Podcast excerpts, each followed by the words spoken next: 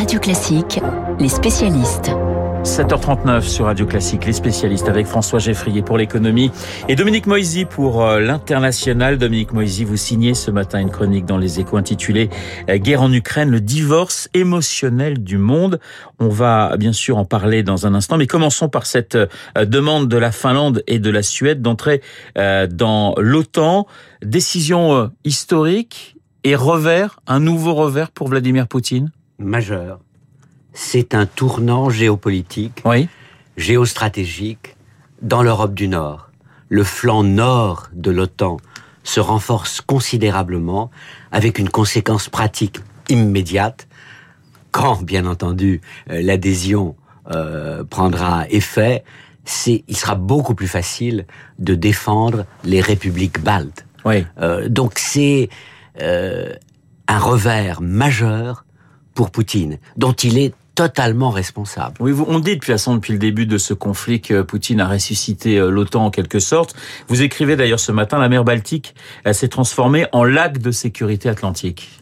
Oui, c'est euh, c'est le paradoxe de, euh, de de cette situation.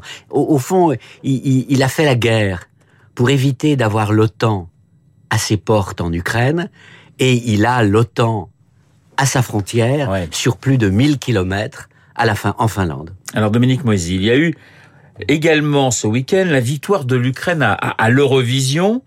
Euh, alors ça peut paraître étonnant qu'on en parle ce matin, mais ce succès a été salué par l'OTAN. Euh, c'est assez étonnant de voir quand même euh, l'Alliance Atlantique commenter le classement de l'Eurovision. Ça veut dire quoi pour vous, Dominique Moisy? Bah, D'abord, ça montre que c'est vraiment une dure semaine pour Poutine. ses troupes marquent le pas dans le Donbass. Euh, il y a ce dont on vient de parler, euh, l'élargissement de l'OTAN au nord, et puis maintenant il y a le triomphe du soft power de l'Ukraine. Euh, on peut penser que l'Ukraine a, gagné au moins autant pour des raisons géopolitiques, pour des raisons émotionnelles, que pour des raisons strictement euh, musicales. Manifestement, c'est plus pour des raisons émotionnelles que pour des raisons euh, musicales. Vous signez ce matin, Dominique, dans Les Échos, une chronique intitulée, je le rappelle, Guerre en Ukraine, le divorce émotionnel du monde. Poutine isolé, certes, mais d'une certaine manière, et c'est ce que vous nous dites euh, ce matin, l'Occident également. Oui, il faut revenir sur ce fameux vote euh, de l'Assemblée générale des Nations unies.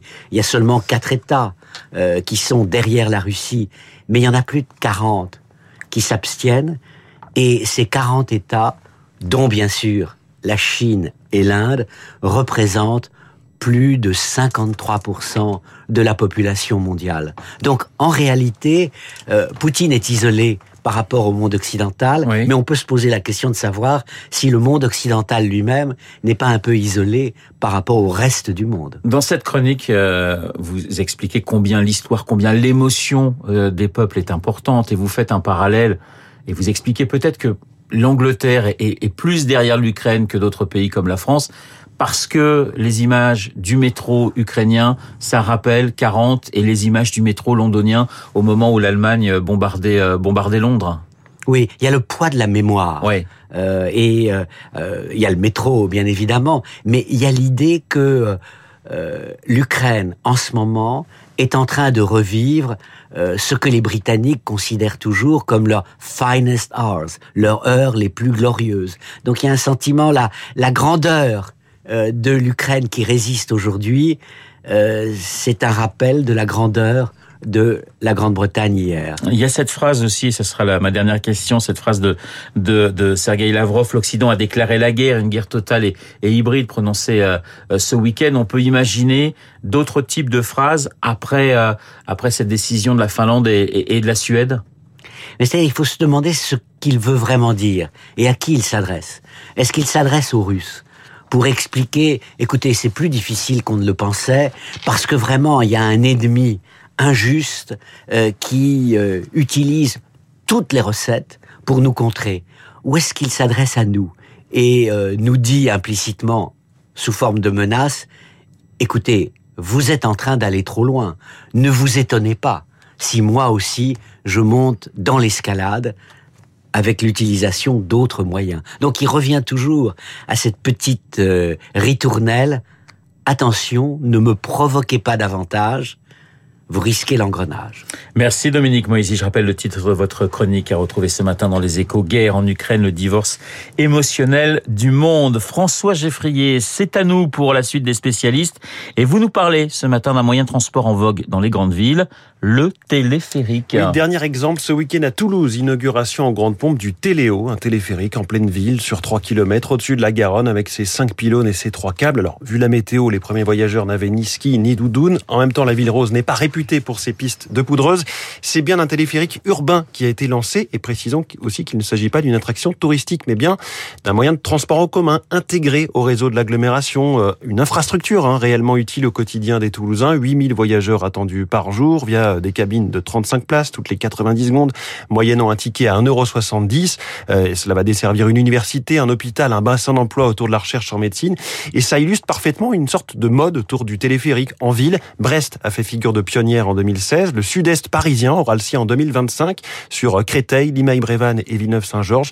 Moyen de transport innovant euh, pour une ville qui a un avantage sur tous les autres, sa capacité évidemment à enjamber un obstacle, que ce soit un fleuve en l'occurrence, une zone industrielle, un nœud ferroviaire autoroutier et cela séduit donc de plus en plus d'élus locaux. Toulouse, Brest, Créteil, il faut s'attendre à en voir de, de plus en plus Oui, il faut dire que dans ces arguments, il y a la facilité d'installation et donc le coût. Un téléphérique, ce sont deux gares, des piliers et des câbles, pas besoin de bloquer la circulation pour poser des rails, pas besoin de creuser sous la terre comme pour un métro. Le budget à Toulouse, 80 millions d'euros, il y a eu un dépassement, mais on peut le comparer par exemple aux 200 millions d'euros minimum, hein, et c'est sans doute plus qu'ont coûté les deux petites stations de métro supplémentaires qui viennent d'être achevées sur la ligne 12 du métro à Paris. Euh, c'est donc deux à quatre fois moins cher qu'une ligne de tramway. Les accidents sont extrêmement rares. Euh, on ne risque pas de percuter une voiture ou un piéton. Le défaut principal des, téléphériques, c'est leur petite taille, hein, une, capacité deux fois moindre qu'un tramway. Et puis on, voit à Brest qu'il peut y avoir de temps en temps des bugs. Hein. Les Brestois en savent quelque chose. Et surtout, surtout, les habitants ne sont pas toujours prêts à voir des cabines défiler au-dessus de leur tête. À Lyon, un projet vient d'être abandonné, comme l'avait déjà été un autre projet à Orléans ou à Issy-les-Moulineaux il y a quelques années. Merci François. Dans un instant, le journal imprévisible de Marc Bourreau. Il attend, comme vous et moi, le prochain gouvernement. Un gouvernement et un Premier ministre eh, qui se font désirer. Le journal imprévisible consacré à ces nominations qui prennent du temps, beaucoup de temps. Marc, lui, est plus rapide. Il est là dans...